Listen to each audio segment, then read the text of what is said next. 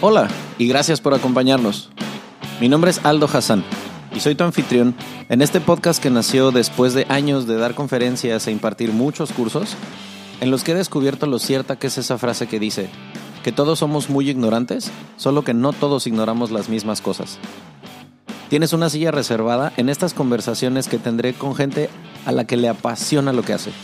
Personas que como tú y como yo buscan ser su mejor versión día con día y quieren compartir contigo sus talentos, sus historias y sus experiencias, esperando que todo ese conocimiento sea contagioso.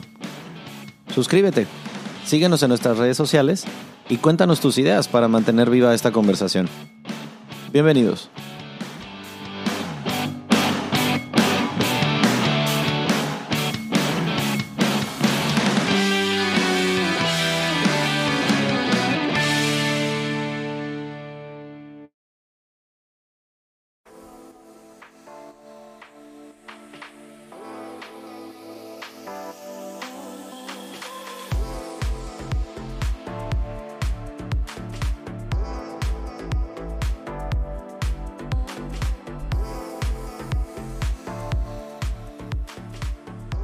Intro me da felicidad porque significa que voy a empezar a grabar otro episodio y esto ya se me hizo vicio. Este, pues nada, invernales, bienvenidas a otro episodio más en el centésimo mono podcast. Esta vez estoy feliz de la vida porque regresó por fin esto de, de México para el mundo. Hoy tenemos una invitada que está en uno de los países de los que probablemente tenemos conceptos más erróneos o muchos clichés que desaparecen a veces cuando vas ahí a visitarlo, pero bueno, tenemos aquí a alguien que después de 15 años viviendo allá, seguramente que nos va a sacar de muchos errores en los que a lo mejor vivimos respecto de Suiza. Hoy nos acompaña Pilar Palomares. ¿Cómo estás, Pili?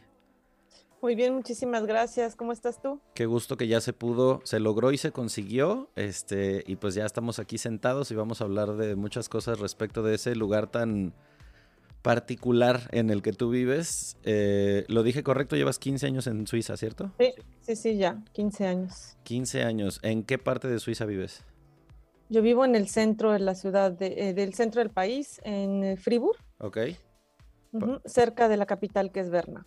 Para aquellos que sean fanáticos del fútbol, como sé que tenemos muchos en el centésimo mono, pues el Fribourg, eh, efectivamente, pues es de ahí, pero eh, cuando tú llegaste a, a Suiza hace 15 años, este, que ¿resultó ser el país como te lo imaginabas? Pues fíjate que yo me lo imaginaba muy, muy frío. Eh, creí que me iba realmente a morir de frío porque nosotros llegamos el primero de mayo a trabajar aquí a Suiza. Mi marido encontró trabajo y empezaba el primero de mayo.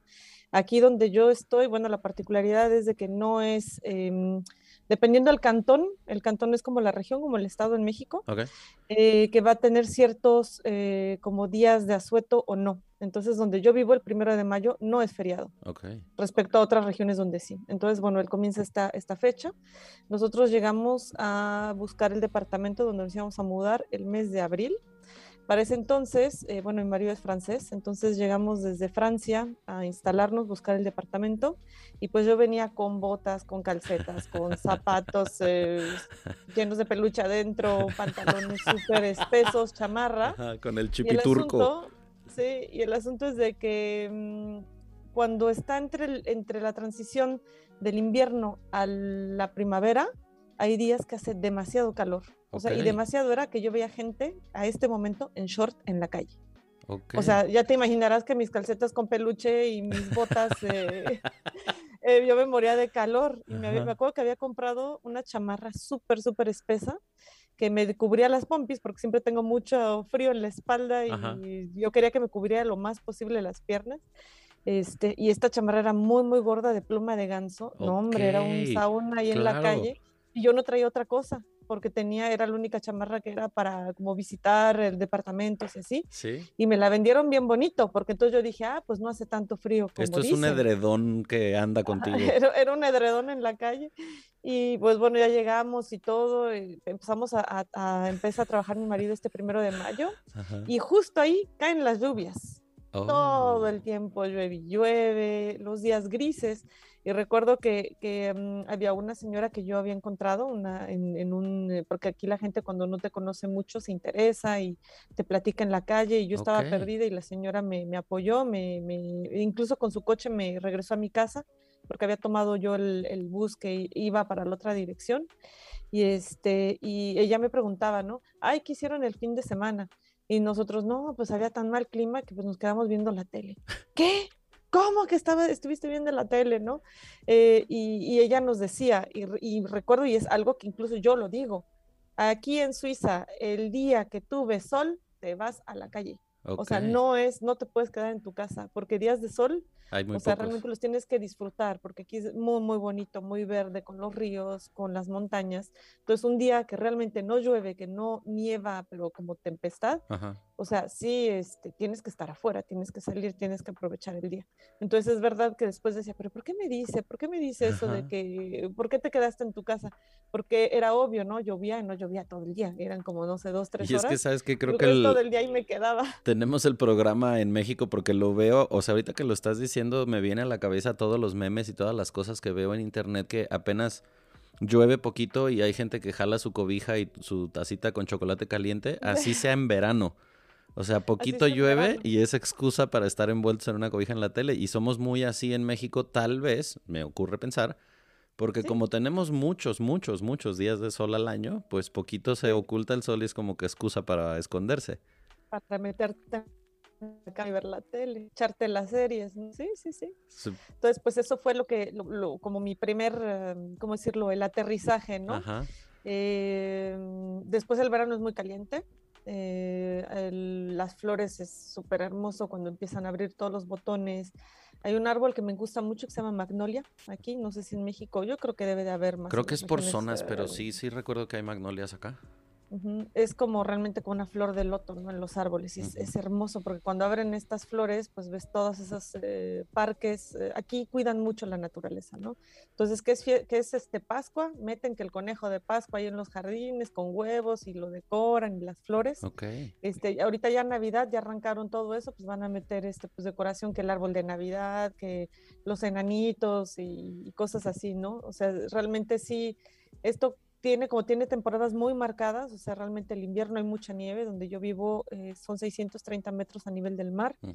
Eh, aquí hay que decir que a partir de estos momentos, que ya es el, in- el el invierno aquí en Suiza, eh, más o menos a mil metros ya tenemos la nieve de aquí hasta que se acabe el invierno. Entonces, por ejemplo, eh, ayer en la mañana estuvo nevando, se queda, de que sale el sol, se calienta, se derrite, ¿no? Ujú. Pero en el momento en que haya una semana así fuerte zona de nieve, sí ya se va a quedar aquí donde yo vivo, que es como decirlo, como entre en medio de las montañas y entre en medio de los lagos, ¿no? Guau. Eh, por ejemplo, eh, Geneva o Zúrich, que son a nivel de los, de los eh, ríos, pues obviamente de que nieva, pues es el caos, ¿no? Porque la gente empieza a paniquear, ¿no? Y, ay, está nevando Ajá. y se, se, se hielan, las, las vías del tren se, se ponen duras. Guau. Entonces, obviamente, pues no puede frenar los trenes y cuando realmente es una noche muy, muy fría y hubo una gran tempestad, sea, en las regiones que no son tan acostumbrados a tener la nieve, sí se vuelve un caos, ¿no? Y cuando No hay tram, decimos, no hay tren. o sea, tú que estás en, en Friburgo, o sea, si decimos mucho frío, ¿cuánto es mucho frío para ti que ya llevas 15 años ahí?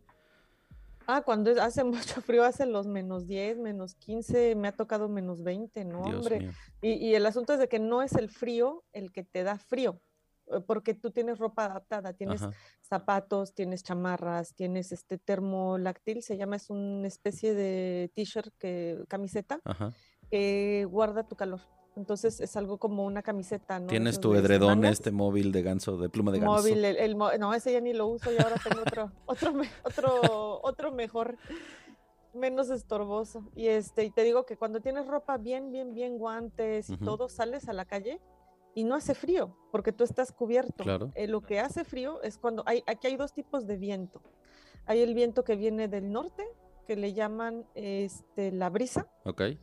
Y el viento del sur, o sea, como de los países de más como de Francia, Italia, Ajá. que sube, ¿no? Hacia el norte, y ese le llaman el, el fön. Fön es como el, el viento de la secadora de cabello. Ok. Entonces ese, ese viento es calientito, entre paréntesis. Entonces sí lo resientes. Luego, luego cuando es el, viento calientito, pues lo sientes calientito o a temperatura ambiente, pues. Pero cuando te viene el aire del norte, así traigas tus 20 eh, mil chamarras y tres botas en cada pie, se te mete hasta los huesos el frío. De verdad, es eh, lo que va a delimitar aquí el frío va a ser el viento. Tú estás en la zona, porque bueno, para quienes eh, a lo mejor tengan en su bucket list visitar Suiza en algún punto, pues es justamente en el corazón, en, Europa Central, colinda con varios países, pero pues también eso le trae mucha culturalidad al país. ¿Tú estás en la zona que es más francesa, más alemana, más italiana? Eh, yo estoy en el límite de la Suiza francesa. Ok. Eh, estoy, es el último pueblo que habla francés oficial. Y al lado de nosotros tenemos ya los pequeños pueblitos que van entre Fribourg y Berna. Okay. Pero el pueblito de al lado que me queda a 10 minutos en coche hablan alemán.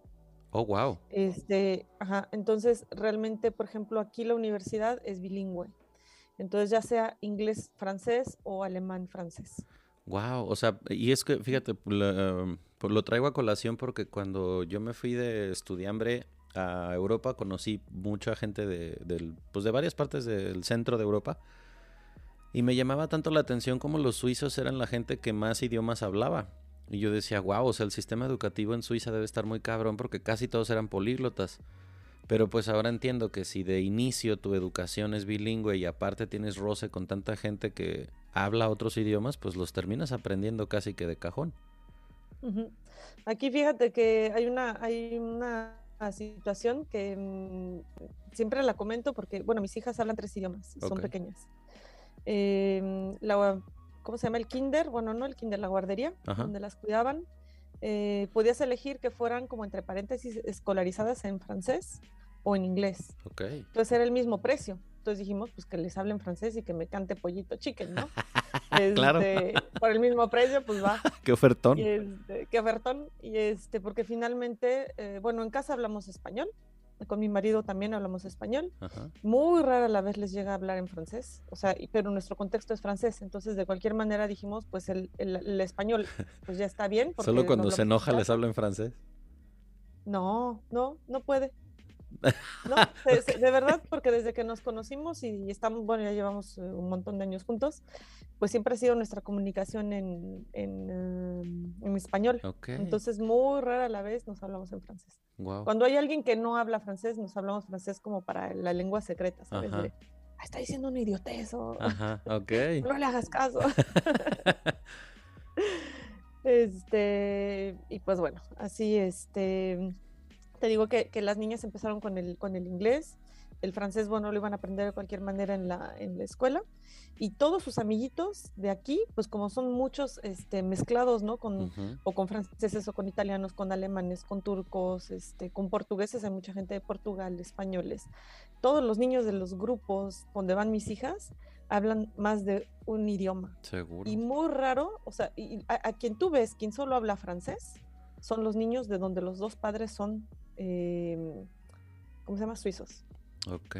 Pero si no, o sea, y, pero, pero los niños de, los inmigrantes, em, siento que también traen ese chip, no escuchan tantos idiomas.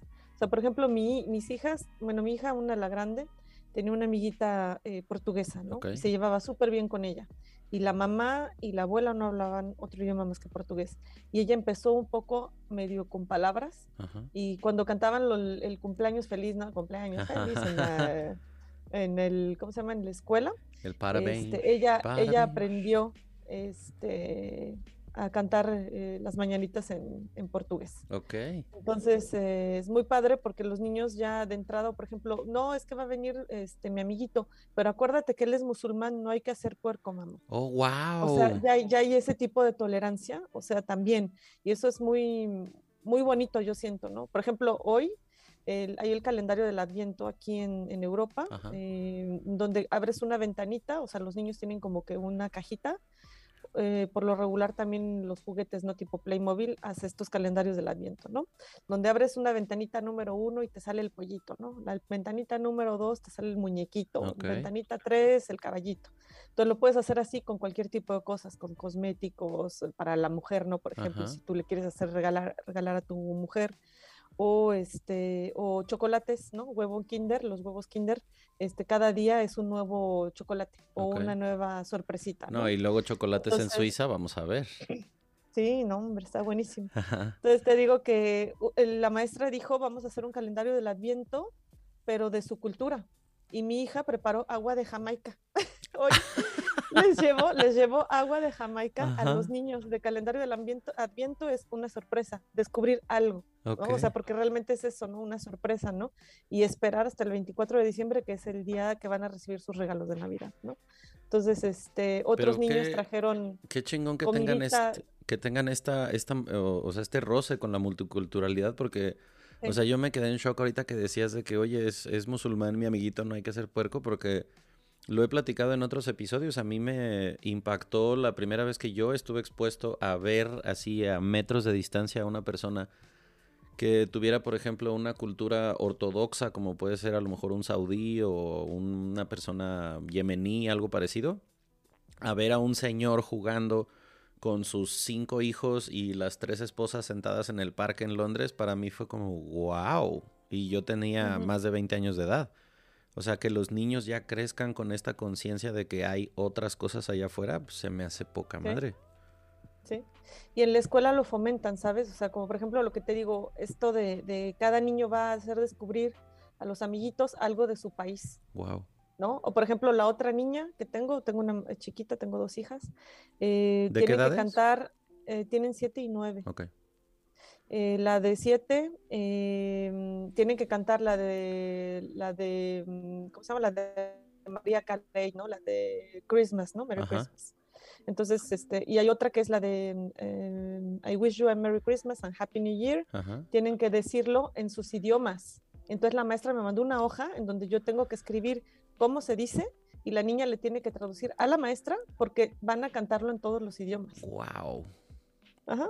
Entonces, es que no por nada. muy padre. Y fíjate, ahorita también me hiciste acordarme, este, digo, ya quienes conocen el podcast saben que soy abogado, pero en uno de esos em, ángulos que yo le busqué a mi carrera en algún momento me llamó mucho la atención este trabajar en derecho internacional y todas las organizaciones no gubernamentales, todas las este, organizaciones como la ONU, la UNICEF, todas esas tienen su sede en Suiza, porque es un país neutral que nunca está involucrado en guerras y entonces muchas cosas culturales, políticas a nivel global suceden en Suiza y entonces tienen que mandar representantes de todos los países a vivir ahí. Entonces me imagino esta, esta ensalada de cosas tan padres que es en Suiza, pero sí me, nace preguntarte también, Pili, cuando tú llegaste hace, hace 15 años, que corrígeme si estoy mal, supongo que había muy pocos mexicanos, ¿qué, qué concepto tenían en Suiza de México cuando tú llegaste? Bueno, cuando yo llegué, yo los vi muy curiosos. O sea, de verdad yo era como, como un poco el bichito raro, ¿no? Así de, ¿qué? de México, pero ¿qué haces aquí? O sea, la primera cosa, ¿qué haces aquí? Aquí hace frío, aquí hay nieve, ¿no? ¿Qué haces aquí? Estás loca, pero si en tu país hace buen Si es a donde nosotros vamos de vacaciones, ¿qué vienes a hacer aquí? Sí, ¿qué, vienes a hacer aquí? No? Fue la, la primera reacción fue el frío, ¿no? O sea, ¿qué haces aquí? Aquí hace frío. La segunda reacción eh, era, tenían el concepto, mucha gente y muchas jóvenes de aquel entonces, porque yo tenía 25 años, no hagas cálculos qué edad tengo, entonces eh, decían, este, ah, no, pero la mujer latina es caliente. Y yo no entendía, ¿sabes? Porque yo, eh, estar, ser caliente o la sangre caliente, o, ¿sabes? Hay como la misma palabra puede jugar entre caliente de calentura y caliente de calidez, ¿no? De, calor, ¿no? Entonces yo no entendía, ¿no? Ah, la mujer latina es caliente y la mujer latina es caliente porque ellos creen que nosotros seducimos a los hombres porque somos, ahora sí que andamos en el perreo, ¿no? Entonces era muy, muy divertido pensar cómo, cómo, nos miran, ¿no? O sea, cómo seducimos al hombre, ¿no? O sea, como que nos, somos unas tigresas o no sé, ¿no?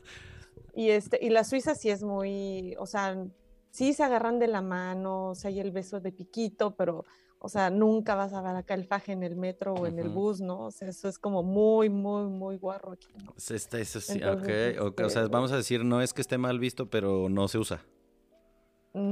Pues sí está mal visto y no se usa.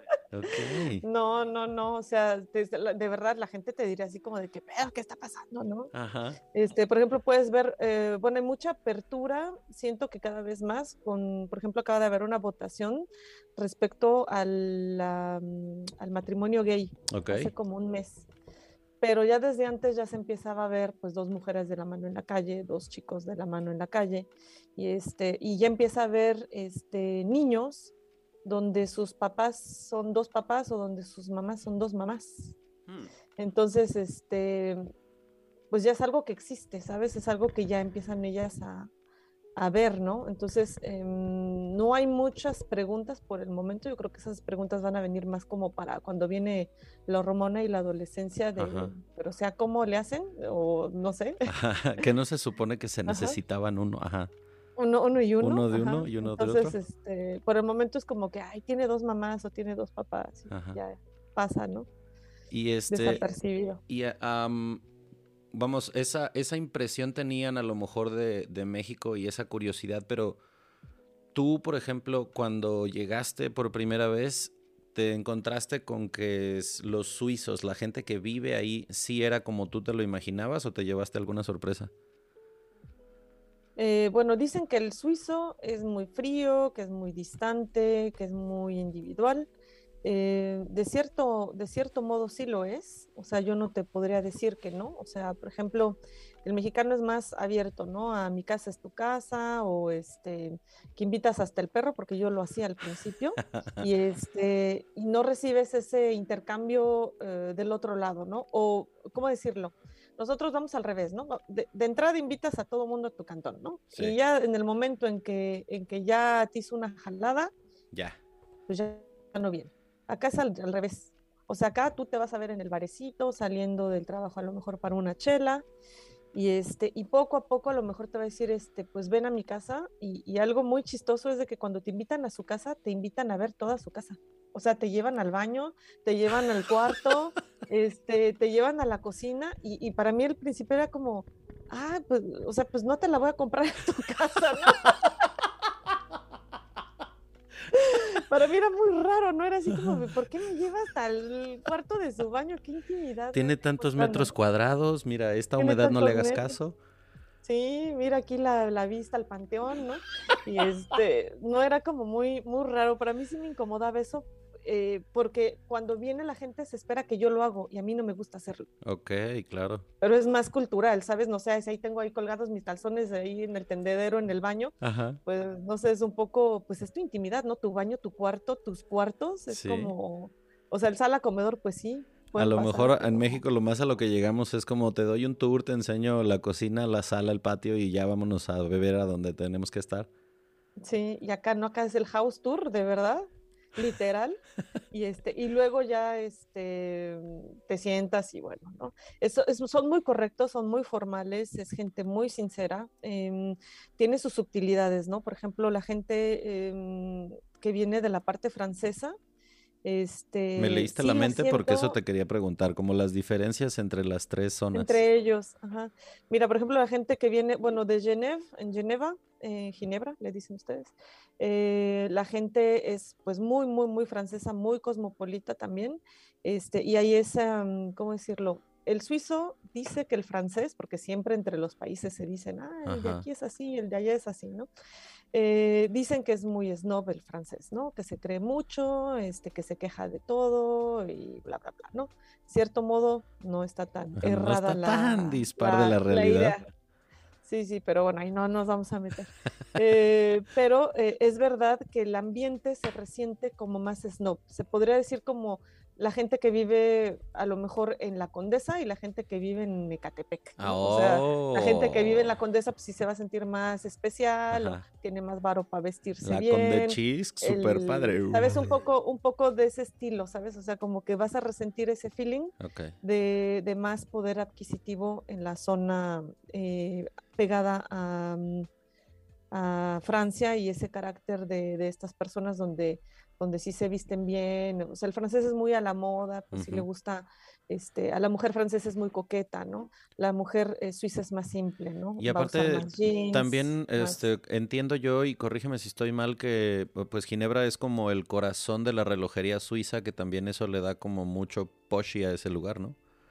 Mm, hay muchas boutiques de lujo, eh, pero o sea, el corazón está en el Jura. El Jura es eh, una región en las montañas donde hacen, eh, donde están las manufacturas. Y también una de las manufacturas más grandes, que es Cartier, está aquí en Fribourg. O sea, sería Genève, tiene sus boutiques. ¿Cómo se llama? Em, ay, Dios mío, Zurich y Basel también, o sea que serían como las tres más grandes. La capital, que es Berna, no es tan conocida por tener tanto esas boutiques, sí las hay, pero como las más grandes, grandes, sería como más eh, eh, limítropes, ¿no? Más eh, hacia las fronteras. Y las manufacturas, como te digo, están en la parte de los Alpes, le llaman los Alpes berneses, en el Jura eh, donde está el límite con eh, Francia. Ahí hay este, las empresas de manufacturas de, los relojes.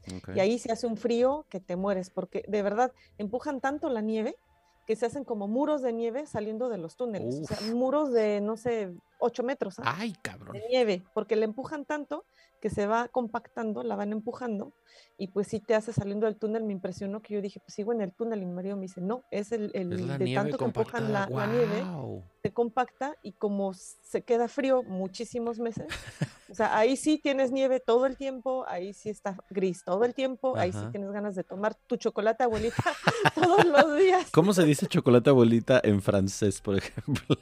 Eh, chocolate, chocolate grand-mère. Ok, es que mira, la gente se ríe de mí cuando les cuento, porque yo trabajo con mucho, hablando con clientes extranjeros. Y pues gente que viene de Canadá, del norte de Estados Unidos, que pues se la viven paleando nieve todo el invierno. Se ríen de mí cuando les digo que yo conocí la nieve cuando tenía 28 años. La, la, primera vez que yo vi nevar, porque sí me tocó de repente, no sé, amanecer y que hubiera aguanieve o que estuviera congeladas las tuberías. Mi papá vivió en eh, Metepec, en, cerca de Toluca, hace un frío espantoso en invierno, pero nunca me tocó ver nevar. Ah, La primera vez que yo salí de una boca del metro en Madrid y vi que estaba cayendo nieve, yo parecía escena de la novicia rebelde girando en Puerta del Sol, así en modo pónganme un soundtrack de fondo porque no puedo creer que estoy viendo nieve por primera vez. Entonces, claro que alguien que vive ya con la nieve y con este tema del invierno tan crudo, pues, o sea, pues, ya lo hiciste parte de tu vida. Sí, después te acostumbras, ¿ah? O sea, ya después como, sí te da hueva, ¿eh? Cuando te levantas y ves que está nevando y dices, oh, no. no, ¿por qué? Pero pues hay gente que se alegra mucho, o sea, aquí también conozco mucha gente, o sea, imagínate, aquí de donde yo vivo, donde tienes tu casa, Gracias. a media hora están me digas las montañas. Sí, quiero ir. Sí, tú vente pues. Eh, hay las montañas donde los niños van a hacer esquí. De la escuela, mis hijas tienen una semana de esquí con la escuela. La escuela se las lleva. Van y vuelven y, pagado por los impuestos eh, suizos. ¿ah?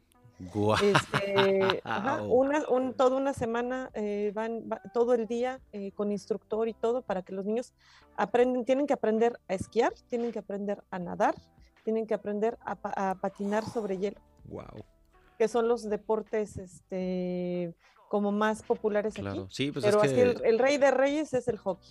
Sí, de hecho lo pensaba porque eh, en algún canal deportivo escuché a un cronista decir que los Juegos Olímpicos de invierno pues son las Olimpiadas de países ricos. Ahí ningún pobre participa. Y pues in a way tienen razón porque pues casi todos los países en donde hace muchísimo frío y se practican los deportes de invierno pues son países de primer mundo y los suizos entre otras potencias, pues claro, este, el hockey, el patinaje, todas estas disciplinas como el cross country, creo que se llama, el, el slalom, pues son países donde hay mucha lana, pero ya estoy entendiendo por qué la gente es tan buena. Pues sí, desde la escuela, desde los... Eh, aquí la, escuela es obligatoria a partir de la edad de cuatro años. Ok. O sea, sí o sí el niño tiene que ir a la escuela. ¿Y es gratuita? es gratuita. Ok. Y este, o sea, gratuita 100%. A los niños no llevan uniforme, no llevan libros, todo se los da la, la, escuela. Y los deportes también, todo se los da la escuela. Los idiomas también. Mi hija, la grande, ya lleva dos años de alemán ahorita. Madre de Dios. Y la chiquita de siete años ya empezó este año con el alemán. Y eso me trae a la continuación de la pregunta que te decía hace rato. O sea, entiendo la diferencia a lo mejor entre por la cercanía con Francia, pero ¿qué diferencia encuentras con la parte más italiana y más alemana? La parte italiana, de verdad que cuando tú estás aquí y estás en la parte francesa, ¿no? Como te digo, esta, esta atmósfera de Geneva, un poquito más snob, se podría decir, más este, de lujo. Por ejemplo, en verano vienen todos los ricos árabes de vacaciones aquí. O mm. sea, ves los aeródromos llenos de sus aviones eh, personales, privados, eh, porque ellos vienen a pasar sus vacaciones de verano aquí y hacer sus compras. O sea, de verdad, los eh, como budget explotan en todas las boutiques de lujo porque los más ricos, los emirates, los, ¿cómo se llaman? Saudís saudíes, todos ellos vienen aquí porque hace menos calor que en sus países en verano, pero sigue siendo buen, buen tiempo y además pues aquí hacen sus grandes compras, ¿no? Entonces, por ejemplo, si ya te mueves tú por los pueblitos, pues sí el ambiente es más relax, ¿no? O sea, no, no resientes este, mm, este feeling de, de riqueza, ¿no? O sea, puedes irte a un pueblito, o sea, por ejemplo, aquí donde tienes tu casa, eh, aquí abajo tengo borregos y hay vacas, ¿no? Entonces, por ejemplo, aquí enfrente de mi casa hay una casa y atrás de esa casa es un bosque. O sea, de verdad es muy, muy verde, em, siempre hay vacas y borregos por todos lados, incluso la manufactura de, de Cartier que está aquí en Fribourg. Eh, está un edificio y al lado de ese edificio hay como un gran prado. Y entonces, como esos prados le pertenecen a granjeros, y cuando crece el pasto, pues ¿qué hacen? Meten las vacas o los borregos. Entonces mucha gente se ríe porque quieren llegar a ese, a ese mm, relojería de Cartier, ese, ¿cómo decirlo? Glamour. Cabeza madre de, al, glamour y llegan y ven ahí las vacas y los borregos en el, abajo en el, en el edificio, ¿no? Entonces mucha gente se ríe, ¿no? Entonces, por ejemplo, aquí el, que tú llegues hasta esta zona, como es el centro de, Suiza, eh, pues hay mucha agricultura, mucha vaca, ¿no? De leche, de carne. Entonces, obviamente en verano, cuando eh, tienen que abonar los campos, pues abonan con la caca de la vaca. Claro. Entonces, hay momentos en que sí huele bastante fuerte al, al, abono, ¿no? A la caca de la vaca. Em, ya cuando te vas más para, para, ¿cómo se llama? Para Berna, eh, es un poco más típico, más estas pequeñas casitas, más como se, resiente la arquitectura alemana, ¿no? Este, más el mercadito, más los edificios súper antiguos, em, em, muy, muy, muy, muy bonito, más los restaurancitos, los barecitos, o sea... y em, culturalmente, culturalmente también notas ese choque con que la gente se vuelva a lo mejor ah, con ese concepto que se tiene de que el alemán es más cuadrado, estructurado y tal por ejemplo, es lo que, es lo que te iba a decir, por ejemplo, ahí, eh, por ejemplo, por darte un, ejemplo que alguien me lo dijo y, sí es cierto, no, no me había fijado. Por ejemplo, tú vienes aquí, o sea, es, es, un país donde la gente cuida mucho el aspecto, ¿no? Que esté limpio, etcétera, ¿no? Em, pero tú cuando pasas enfrente de una, eh, de una granja donde hay vacas y pollos y lo que tú quieres, pero es de la parte suiza alemana, está 100% hermosa. O sea, de verdad, mismo si no tiene varo, o sea, siempre tiene sus florecitas rojas en la ventana, barridita su entrada, o sea, todo es muy, muy bonito, de verdad, así como tú ves las postales, así es Suiza.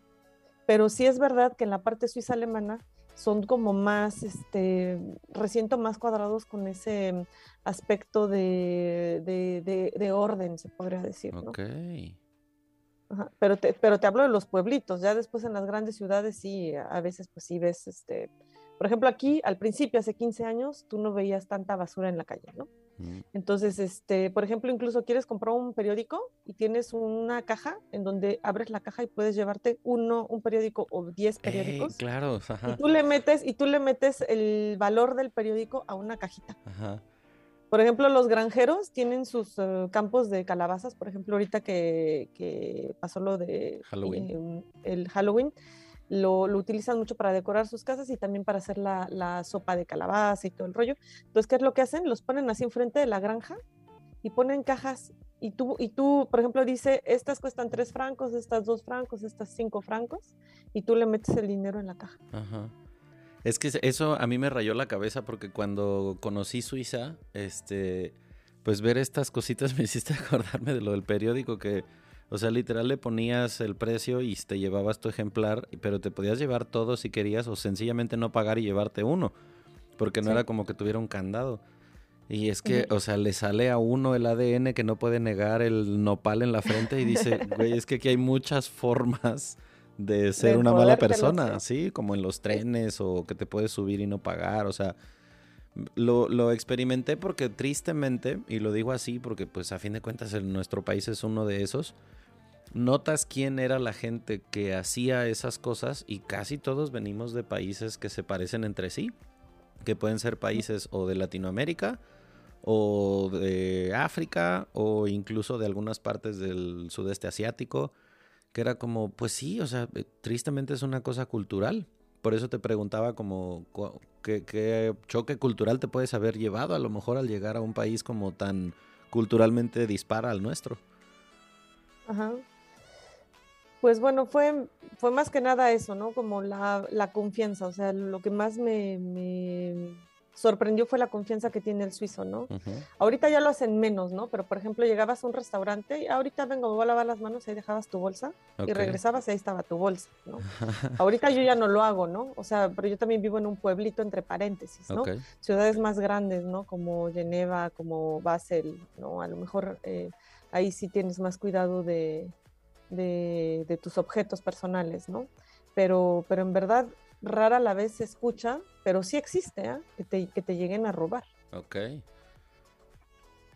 Por ejemplo, las bicicletas de los niños las dejan así en el edificio, en la entrada del edificio, y cada edificio tiene una llave, entonces a veces incluso hasta está abierto, es un espacio abierto en donde los niños llegan, ponen su bici, o los adultos, y pues muy rara la vez llega a haber robo de, de bicis.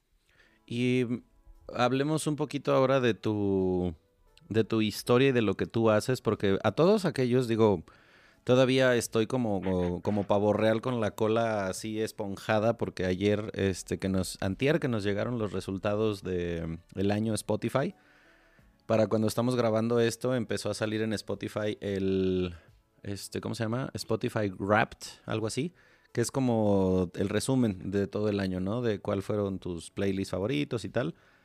Y pues a mí me sorprendió que nos escuchan en un montón de países, pero pues muchos de ellos son mexicanos que viven en Europa, por ejemplo. ¿Por qué traigo esto a colación? Porque si hasta este momento Pili les había caído bien, de ahora en adelante se va a convertir en su mejor amiga, Ángel Guardián, y se va a hacer, o sea, como no sé cómo mi vida existía sin ti. Porque cuéntale a la gente a qué te dedicas hoy en día en Suiza. Eh, yo tengo una, una, tienda de productos mexicanos aquí en Suiza, una distribuidora.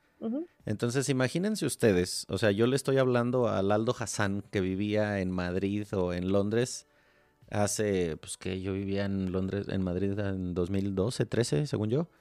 Entonces, era dificilísimo conseguir productos mexicanos. Mis amigos, que seguramente te pasa, que cuando van a ir a visitar, oye, este, ¿cómo has estado? Ya, omite intro, ¿qué necesitas? Ay, es que voy a ir a Europa. Entonces era como, ajá, sí, sí te puedes quedar en mi casa, pero no puedes entrar, era la regla. Este, Osvaldo y Gaby, que eran mis roomies, siempre que íbamos a recibir a alguien, era, mira, vas a ser bienvenido en mi casa el tiempo que sea preciso, pero si tú llegas a esta puerta sin una botella de tequila, por lo menos un kilo de tortillas y muchas latas de chiles y cosas chamoy, maseca, este, pulparindos, si llegas sin eso, ve y búscate un hotel porque no te voy a recibir.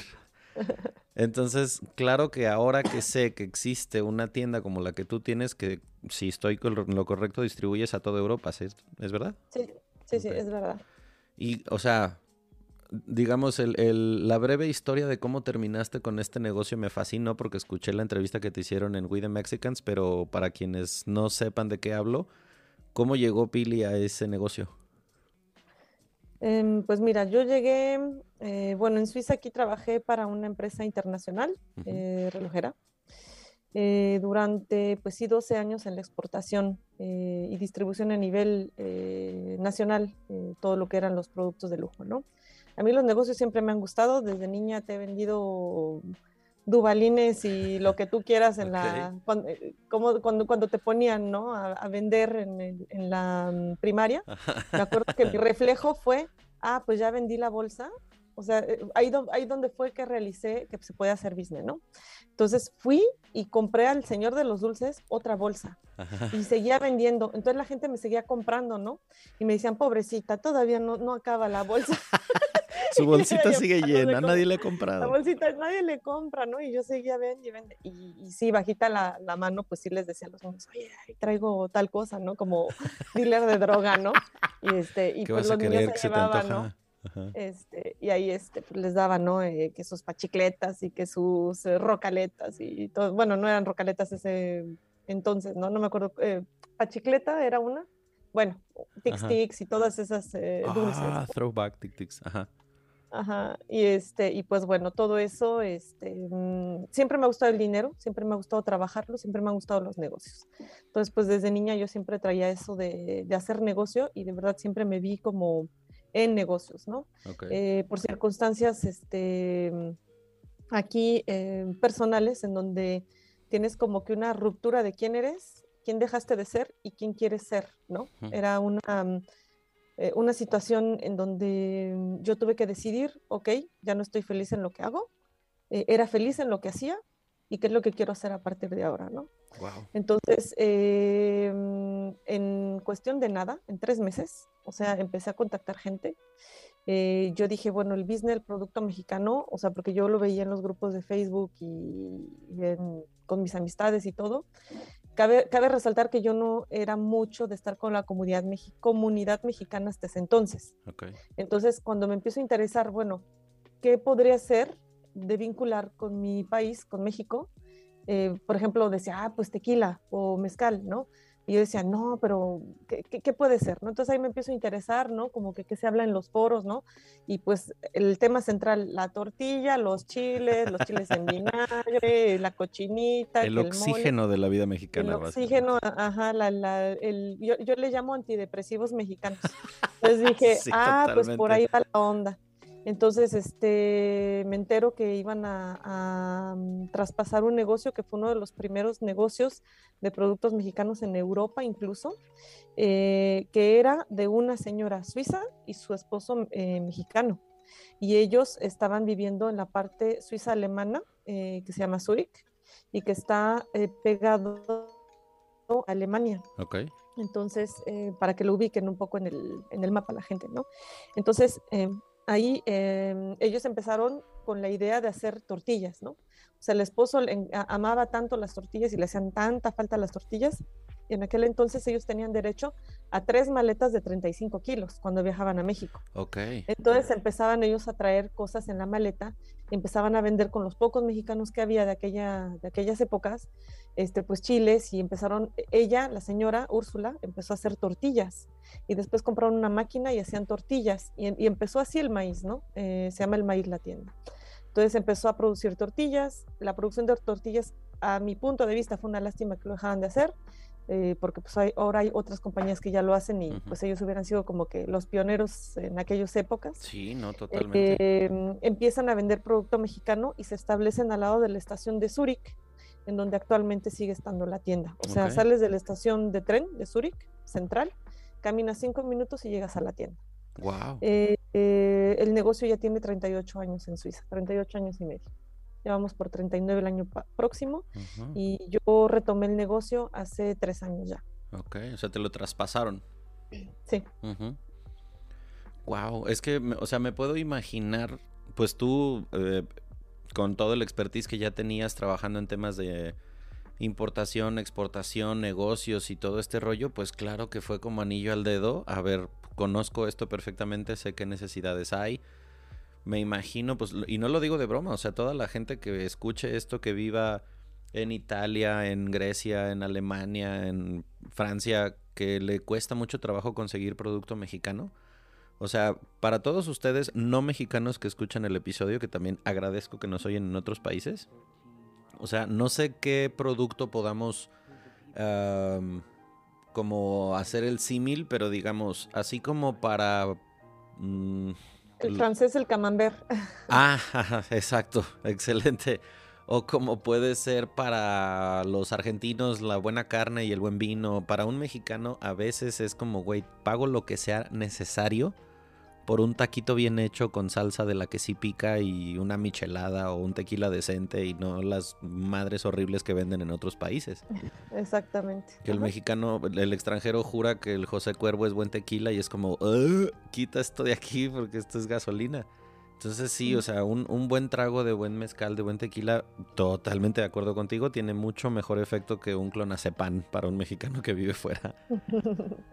Em, fíjate que en la, tienda, bueno, no es, no es porque sea mía, pero realmente eh, le hemos adaptado muy, muy bonita. O sea, de verdad, por ejemplo, nosotros importamos también piñatas desde México, ¿no? ¡Wow! Entonces, tú entras en la tienda pues hay el color rosa mexicano, ¿no? Hay las piñatas colgadas, hay este, toda una estantería llena de mezcal y de tequila, eh, tengo ron, tequila, mezcal, bacanora, eh, sotol, em, tengo cervezas, todas las cervezas eh, de Grupo Modelo y Grupo Moctezuma. Moctezuma, bueno, ahora Heineken, bueno, todas esas, la Indio, la Corona, la, todas las que tú quieras, barrilito, etcétera, ¿no? Todas esas o sea, neta debe ser un paraíso eso.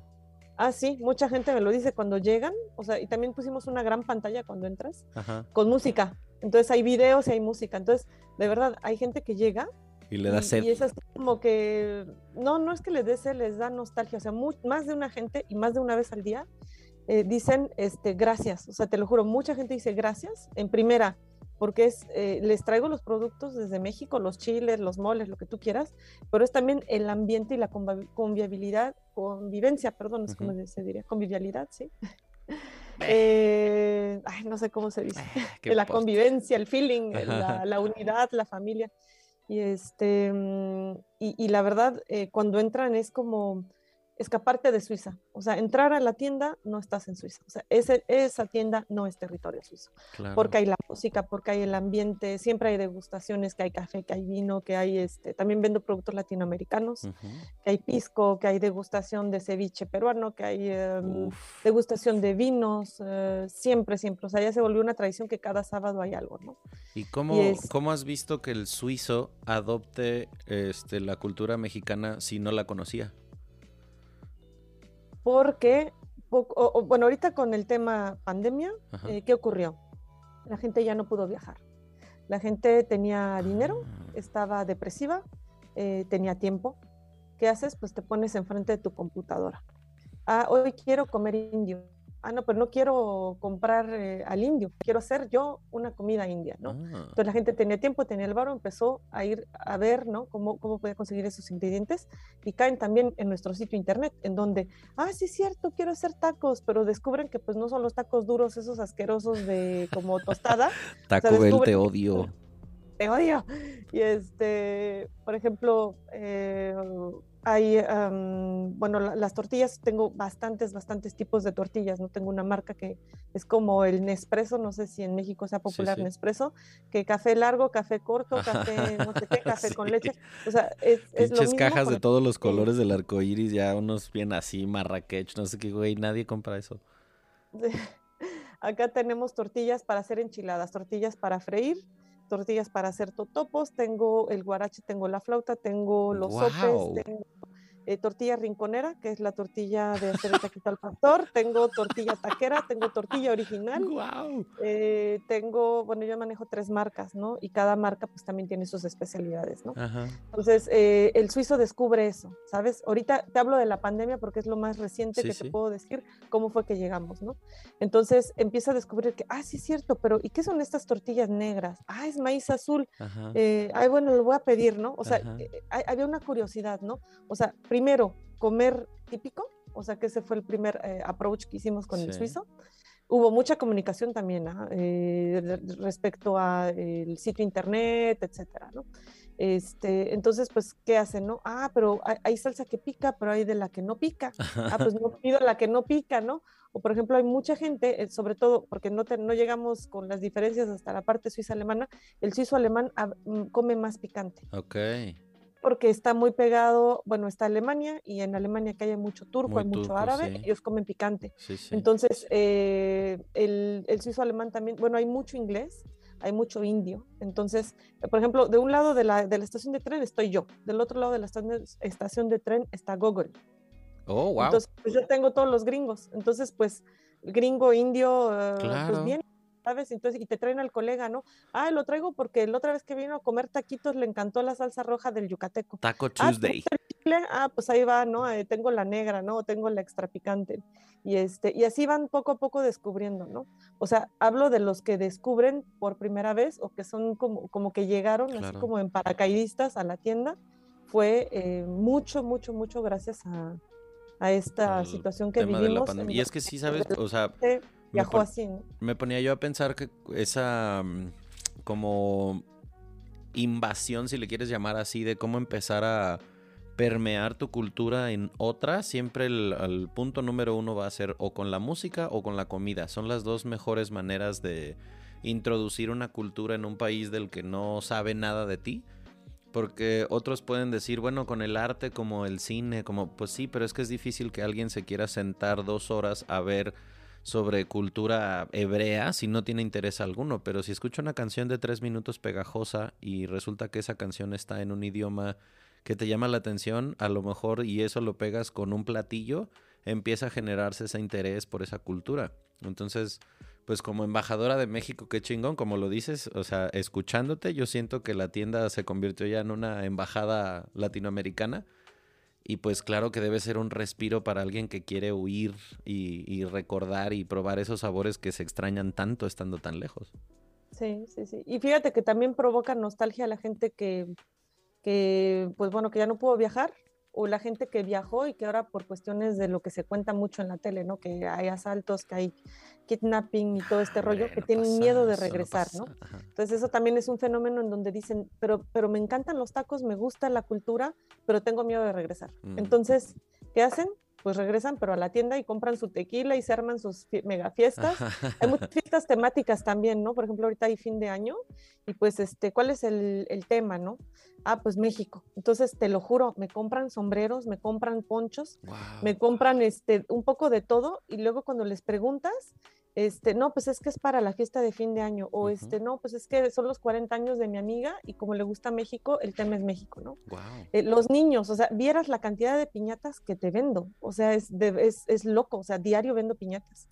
O sea, eh, es, una cantidad de, industrial de, de piñatas, ¿no? es que, no, creo que a muchas cosas de, mm. que, de las que exportamos hay otras eh, cosas mexicanas a las que no les damos su debido peso y que bien se podrían exportar. Pero también me nace preguntarte algo que le pregunto muy eh, casi que de cajón a toda la gente que entrevisto que como mexicanos viven en otros países. ¿Qué no extrañas de México? ¿Qué no extraño? Em, la, no, la no seriedad, ¿sabes? Por ejemplo, yo lo, lo, confronto ahorita desafortunadamente con muchos paisanos nuestros con quien yo hago negocios. Okay que no son serios, ¿sabes? Que te dicen el mañana o después, o sí, este, te lo mando al rato. Lo checo y te este, aviso. Lo checo y te aviso. Puta madre. Sí, lo checas cuándo. Lo checo y te, te odio si dices eh. eso, te detesto, así, neta, me repugnas. Mm, por ejemplo, esa informalidad no la extraño, pero es una informalidad con la cual convivo, ¿sabes? O sea, yo no puedo decirte, ay, no lo extraño y cierro mis ojitos. No, yo estoy incluida ahí en ese... En ese es mi día a día. espiral eh, tóxico de informalidad. Eh, yo digo que eso es algo que, que nos hace perder mucho peso. O sea, por ejemplo, yo aquí, y te lo puedo decir públicamente porque es la neta del planeta, yo vendo a otras tiendas aquí en Suiza y también distribuyo productos a cadenas eh, fuertes aquí en Suiza, los productos mexicanos, no solo es mi tienda. Eh, y el asunto es de que aquí yo tengo deadlines, tengo eh, citas, tengo seguimientos, tengo, eh, ¿cómo decirlo?, mucha formalidad con, estas, con estos empresarios suizos de cadenas grandes suizas. O sea, y yo no le puedo decir, déjate lo checo y te aviso. O sea, no, o sea, déjate lo checo, es hoy en la tarde ya me mandaste la información. Sí, sí. O sea, puedes o no puedes. Lo quiero para ayer. Lo quiero para ayer. Y el asunto es de que el suizo es muy simple este, te quiero comprar este, un pallet de tal cosa. Este, ¿lo tienes? No, no lo tengo. Ok. Chao. Y se va y busca otro. O sea, no creas que se va a esperar hasta que yo se lo consiga. O sea, él va a ver de qué manera lo consigue, pero lo va a conseguir. Sí, son muy pragmáticos. Esa, es, ese chip, o sea, y por ejemplo, no te lo van a decir, o sea, no, tú no lo tienes que tomar a personal, sino que simplemente ellos van a ver su interés, ¿no? O sea, esto es business, puedes o no puedes, no puedes, ok, al el que sigue, ¿no? Y eso no quiere decir que la próxima vez no te van a hablar respecto al mexicano que no te hablaría. Claro, ¿no? claro. Te quedas mal una vez, ya no, ya no te va a hablar. Pero el suizo no es así. Pero, eh, pero sí tienes que respetar pues, sus tiempos, eh, sus exigencias, eh, lo que, lo que, los acuerdos, ¿no? O sea, aquí es mucho el, el honor y tu palabra. Wow. O sea, mm, hay mucho, hay mucho lo que tienes en papel, eso es claro, porque yo he firmado bastantes eh, contratos, pero sobre todo la, tu palabra, ¿no? O sea, que, que tú seas una persona seria, que seas una persona eh, estructurada, una persona... Sí, que tengas formalidad, que tengas, que seas de confianza. formal, sí. Eso es lo que, Que no lo que sí no, no extraño de México, pero como te digo, con lo cual convivo, es mi pan de cada día. Exacto. Sí, pues sí, a fin de cuentas, o sea, el, el- el paquete completo culturalmente viene así. O sea, el, el- se puede tratar de mejorar algo que culturalmente pues no está padre como la impuntualidad o la informalidad y pues hay sus excepciones, pero pues sabemos que esencialmente en México existe eso. Y el bueno, al ratito, cinco minutitos más, pero dame chance y esas cosas que pues no, no se entienden en otros países. O sea, me acuerdo yo cuando era estudiante que nos decían break de 10 minutos y eran 10 minutos, no 15 ni 17. Y los maestros nos lo hacían notar, volteaban con nosotros y nos decían, a ver, ¿dónde están los latinos? Son 15 minutos españoles, no latinos. O sea, en 15 minutos aquí empezamos otra vez. Y pues yo lo me sorprendía cuando veía en Suiza, por ejemplo, que los eh, letreros de los autobuses decían que el autobús llegaba a las 14.04 y para mí era como, ay, esto es mamada, no puede ser que llegue a esa hora ¿Ah, exactamente. sí? Ah, ¿Ah, sí? las Ajá. 14.04, no sé cómo rayos, pero ahí está el camión. Así que pues eh, Pues vives literalmente la expresión de que funciona como relojito suizo ad hoc. Es neta, sí. Ad hoc. Sí, aquí, aquí de verdad es muy, em, es muy cuadrado, yo te podría decir, porque pues como tú dices, no todo tiene horarios, ¿no? Por ejemplo, me ha tocado así de que voy corriendo así en chinga y me ven que voy bajando las escaleras del tren, rompiéndome la maceta, Ajá. y, este, y ya son, ya es hora de irse, el del tren cifla y se- el- con un silbato, Ajá. pues, y se mete en el tren y en mi nariz me han cerrado más de una vez el La tren, puerta. no se espera, Wow. porque es como, es mi problema si yo no estoy a la, a la hora, Wow. es mi problema, no es el problema del tren Ajá. y no van a hacer llegar un minuto entre paréntesis al tren porque va a retrasar los que los que siguen este nada más por esperar a Te una sola puedo, persona. ah, te, te cuento una historia en 30 segundos para que contrastes el lugar en el que vives con tu tierra natal. Porque este, estoy grabando desde Morelia, que estoy unos días de vacaciones, ah, vine a visitar a mis papás y tal. Y pues yo que vivo en Cancún para venir para acá, pues es un viaje largo. Tengo que ir a Ciudad de México, a Guadalajara y transbordar. Anyways, llego a la terminal de autobuses en Ciudad de México para venir a Morelia. Y eh, digamos que el autobús salía a las 8.30, ¿ok? Entonces yo estoy, llego al mostrador a las 8.27. Entonces alcanzo el autobús, sí, ya me venden el boleto. Me acerco con el operador. Este, a Morelia, joven, sí. Ah, ok. Y yo, em, alcanzo a comprar un cafecito. Y el No. señor, este, sí, cómo no, nomás le encargo unas galletas para el camino. Y yo, wow, wow. O sea, está bien padre cuando funciona a tu no, favor. sí Claro la que alcancé a ir a comprar mi cafecito, sus galletas, su bigote de chocolate para consentir al operador. Salimos evidentemente algunos minutos tarde, pero eso es impensable en un país como en el que tú vives. Ah, no, en Suiza, olvídalo, como te digo, te lo- y hace poco, hace dos semanas, de verdad, literal, cerró las puertas en mi nariz el tipo. O sea, hubiera, de verdad, hubiera, se hubiera esperado 10 segundos más, yo entraba en el, en el, en el vagón, ¿no? Ajá. Y no, simplemente es mi problema, yo no estoy a la hora, es mi problema. Con la pena, sí. es- Con es- la pena. Y salen cada hora, entonces ya te imaginarás una hora ahí en el frío, pues está rudo, ¿no? Totalmente. Este, la última parte, tradicionalmente aquí le pedimos a la gente algunas recomendaciones. Este, tal vez haga un pequeño cambio en una de ellas, pero empiezo con algún alguna película que te haya gustado mucho, no importa de qué se haya tratado, alguna que tú dirías, yo recomendaría que vieran esta película.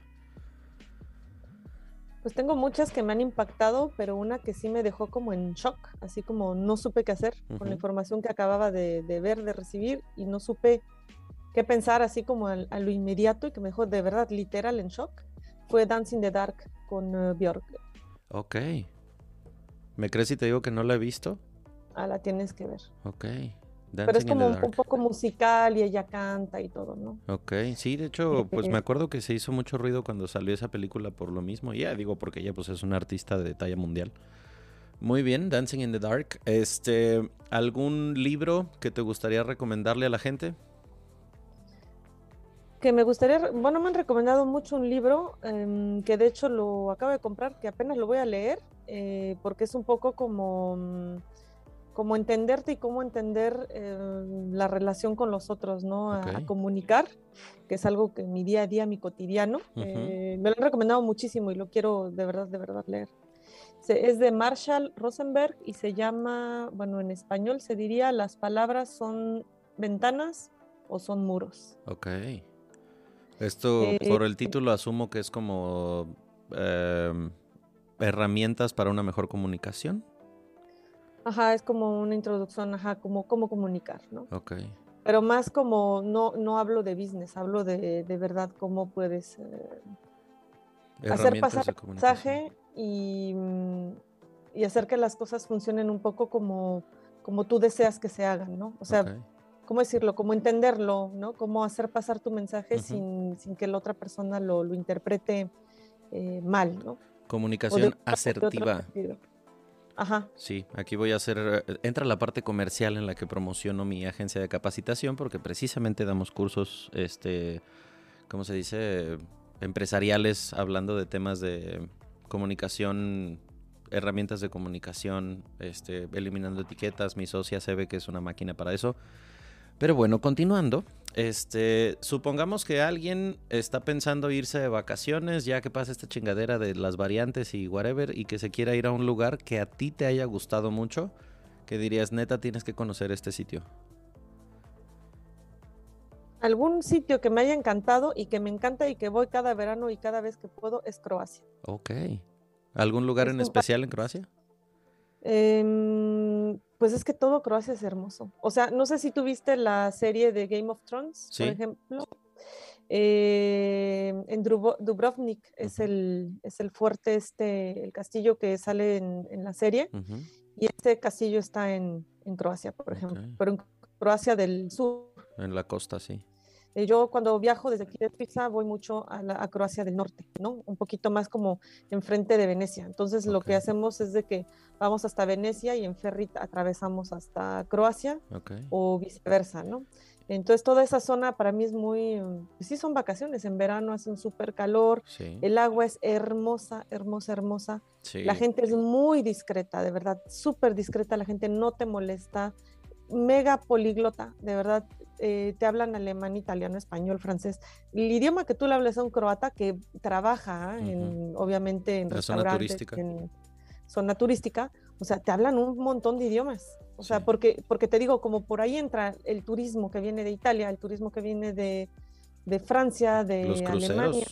De, y, hay mucho crucero, muchos cruceros que, que, te hacen toda la el tour, ¿no? De, de, varias islas y de varios puntos. Este, en el Mediterráneo. Sí, no puedo estar más de acuerdo. Yo conocí eh, Dubrovnik, no, o sea, a mí me quedan las ganas de regresar porque a todo aquel que se suba a un crucero por primera vez, y es que lo hacen, no cometan la misma pendejada que yo de no tomarte nada para el mareo. Entonces, claro que una tormenta que nos agarró de Grecia camino hacia Croacia, cuando el barco para en, en, Croacia, aparte había habido noche de latina, entre comillas, con, repito, José Cuervo Asco con un eh, montón de vueltas. Ajá, y, me, desperté con una, o sea, yo dije, wow, esta cruda sí está espectacular, qué cosa más horrible me dieron de tomar ayer. No era cruda, era que me dio sea sickness. Entonces me bajé en, en Dubrovnik. Me acuerdo que iba caminando por el muelle y le decía a mi, a mi ex, oye, se mueve muy cabrón este muelle, ¿no? ¿Qué onda? Y me dice, estamos en tierra firme, ¿qué te pasa? Y yo, oh, shit. Sí. Y bueno, o sea, no disfruté tanto como hubiera querido Croacia y aún así recuerdo El, el color del agua que era totalmente cristalino, yo me metí hasta los hombros y me veía los pies. La comida deliciosa. Sí, Y mira que yo solo conocí Dubrovnik y Split. O sea, ahora tú que has ido varias veces, pues neta que sí, súper de acuerdo contigo, un mega lugar para visitar. Y es barato, ¿no? No sé tú qué piensas. Mm, No, ya no es barato. ¿Ya o no? sea, como hemos ido, como hemos ido año con año, em, por ejemplo, te puedo decir que en temporada de, de verano Ajá. va mucho el inglés, el alemán, Ah, sí. el francés, el italiano, sobre todo el alemán, muy, muy, mucho el alemán y el austriaco. ¿Qué hacen? Adaptan el precio a ellos. Entonces, por ejemplo, eh, pues comes y pues ya te echaste tus 80 euros, ¿no? Yo que tengo familia numerosa, pues ya, o sea, 100, 100 euros, pues ya te los echas en una sentada, ¿no? O sea, Ajá. tú dirías, bueno, son dos mil pesitos mexicanos, sí, pero pues si vas a hacer desayuno, comida y cena, Claro, de dos en dos. Ajá. pues ya de dos en dos ya se va un montón de, de varo muy rápido, ¿no? Sí. Y pues que el vinito y que el coctelito y que la paseadita en la lancha, porque es precioso, ¿ah? Hay muchos delfines. Puedes ver los delfines así, saltar, eh, agarras una, una lancha, unos barcos de estos que le llaman excursiones este, ¿Guiadas? panorámicas, Ah, ok. este, y te llevan, este, hay, un, hay una parte que se llama el Lim, Limfjord, en donde realmente es como, como un brazo, así como, como oculto del mar, que no es una laguna, es realmente un bracito de mar eh, entre la tierra, y ahí los ves a los delfines saltando, es tan bonito, así tan, tan, tan precioso, o sea, y pues nadie se los come, ¿no? O sea, no hay que los quieren ahí Es que no hay para chinos en esa zona. no hay chinos. Eh, no, pero es muy bonito porque saben que no les va a pasar nada, ¿sabes? Es como la, el tiburón ballena en, en Los Cabos, En ¿no? Yo cuando llegué a Los. Cabos, pues los llegas a ver ahí, este, eh, pues nadar no muy lejos, ¿no? Sabes Sí. que andan por ahí y saben ellos que también no los vas a molestar, ¿no? Excelente recomendación. Pues creo que hasta ahora te podría decir que mm, este episodio lleno. Muchas gracias por las recomendaciones y por toda la info. Qué bueno que nos pudimos sentar a compartir todo esto, parte de tu historia, que sé que es, es de esos países que mucha gente queremos conocer y que después al llegar nos damos cuenta de que realmente conocemos muy poco. Pero, o sea, está toda esta cultura aparte de la relojería, de, de los lácteos, de los quesos, del chocolate, que no es cliché, neta sí es una cosa espectacular. Espectacular. El vino también. hay El vino. Entonces, y aparte, bueno, para gente ñoña como tu servidor, que me gusta mucho la música y en particular la música clásica, es algo que disfruto mucho porque no, yo no tengo talento para hacer música, entonces admiro mucho a quien sí. Y la música clásica, pues obviamente en Suiza, o sea, les cuento algo rapidísimo para que se den cuenta lo dispar que somos entre culturas. En Ginebra, a mí me llamaba la atención que había muchos pianos públicos por la calle en todos lados. Muchos eh, artistas de música clásica de los más famosos del mundo son nacidos en Austria y en Suiza. En fin, me llamaba la atención el tema de los pianos porque los veías grafiteados, los veías decorados y yo pensaba que era una exposición como en México, luego la de las vacas que estaban pintadas por todos lados y tal, ¿no? Dije, bueno, pues aquí son pianos, no vacas. Pues no, resulta que de pronto en un restaurante comiendo con mi papá ahí en una mesita, vemos que llega un cuate que va en su rollo en su teléfono, se quita sus audífonos, se sienta el chavillo y empieza a tocar como si fuera concertista. Tocó un par de piezas, cerró el piano, se volvió a poner sus audífonos y se fue. Y yo como, ok, wow, ¿qué acaba de pasar? Bueno, uno o dos días después, en otra plaza pública, un grupo de chavitos que vienen evidentemente de jugar fútbol, con el uniforme todavía y tal, y de repente se paran así de la nada en un piano, se sienta uno, empieza a tocar, los otros dos viéndolo y yo, wow, ok, neta, qué padre, o sea, aquí e- esta cultura está muy, muy metida con el tema de la música y eso me encantó, entonces si es que a ustedes les gusta también la música tanto como a mí, es un muy buen lugar para visitar. Cosa muy importante antes de que nos vayamos, Pili, ¿cómo encontramos la tienda para que te compren sin control y todo el mundo sea feliz con las endorfinas mexicanas en Europa? Se llama www.elmaíz.ch. Ok. ¿Y en, tienes cuenta en Instagram? Sí, se llama eh, el es- espacio bajo, ¿cómo se dice? ¿Guión bajo? Guión bajo, perdón. El eh, guion bajo, eh, maíz, guion bajo, y en una sola palabra, Mexican Products. Ok. Perfecto. Ahí pueden. Ajá, pueden hacerte un pedido, por ejemplo, ahora navideño para que la banda que está en Madrid, en Italia, en. Inglaterra, por favor, consuman Acuérdense que a fin de cuentas, pues indirectamente también están ayudando a la economía mexicana porque pues todo esto va desde México a Suiza y luego se distribuye. Y pues nada, algo que quieras decir antes de que nos vayamos. Pues que, bueno, no hablamos mucho de, de, los suizos, ¿no? Pero de verdad, eh, aquí, aquí he encontrado yo mi hogar. O sea, realmente quiero, o sea, este mensaje iría como más bien a la comunidad eh, de suizos y de mexicanos en Suiza, em, que realmente he descubierto que somos eh, bastantes, o sea, que somos muy talentosos. he tenido la, la mm, fortuna de trabajar con varias gente que se dedica también a los negocios eh, mexicanos aquí en Suiza, a quien yo también les compro y distribuyo sus productos aquí en Suiza.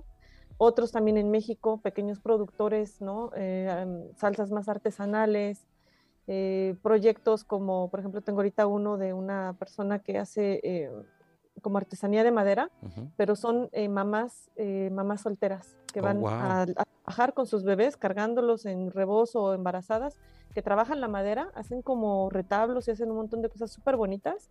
Este, y yo, yo les compro su artesanía. O sea, pero es artesanía cara. O sea, se puede decir que yo también eh, es un cierto monto que yo libero, pero sé que va a ir a las bolsas de estas, a los bolsillos de estas este, mamás, ¿no? Que lo necesitan, ¿no?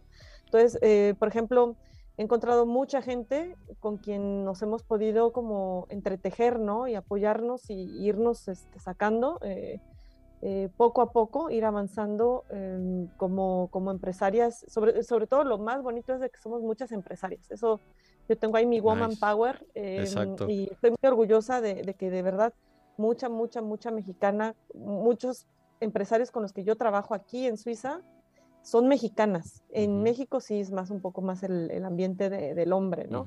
Pero sí, aquí mucho, mucho con mexicanas. Y, este, y pues sobre todo... Em, es un país maravilloso para vivir, es, sí es, es, muy, muy caro, pero es un país que funciona, ¿no? Y es un, es un país que me ha dado mi familia, que me ha dado mis hijas, que me ha dado mi, mi hogar, que me ha dado mi negocio, mi sueño cumplido. Entonces yo nada más te puedo decir eh, qué cosas buenas de, de, este país. Hay mucha gente que te dirá, ah, el suizo es frío, no me gusta el frío, eh, todo ligado al frío y la frialdad. La verdad, yo no veo, yo no veo por nada hacia Suiza. Em, yo veo este país como, como un semillero de oportunidades y desde que yo llegué, de verdad las he tenido, las he aprovechado y hasta el día de hoy las sigo aprovechando. Y aquí la clave es trabaja, que el éxito es tuyo, de verdad. Wow, pues si alguien está entre sus eh, planes mudarse, siempre está la forma. Aquí hay un testimonio de otra mexicana chingona que lo logró allá y que pues se siente totalmente en casa en un lugar como, como Suiza. Y pues nada, gracias por seguir escuchando el centésimo mono, gracias por compartirlo. Si saben ustedes de alguien que viva en Suiza, haya vivido en Suiza o esté pensando en irse, háganle llegar esta info que precisamente para eso es que grabamos estos episodios. Muchas gracias otra vez por hacerte espacio en tu agenda ocupada, eh, Pili. Y pues nada, ojalá que te lleguen, que te lleguen muchísimos clientes más y que siga creciendo ese proyecto tan chingón para que siga siendo embajadora de México en Suiza. Muchísimas gracias. Un saludote a mi México hermoso. Así sea. la entrevista. Feliz Navidad con anticipado y un abrazo fuerte desde acá. Un abrazo, que estés muy bien. Cuídense todos, gracias por seguirnos escuchando. Nos vemos en el episodio que sigue.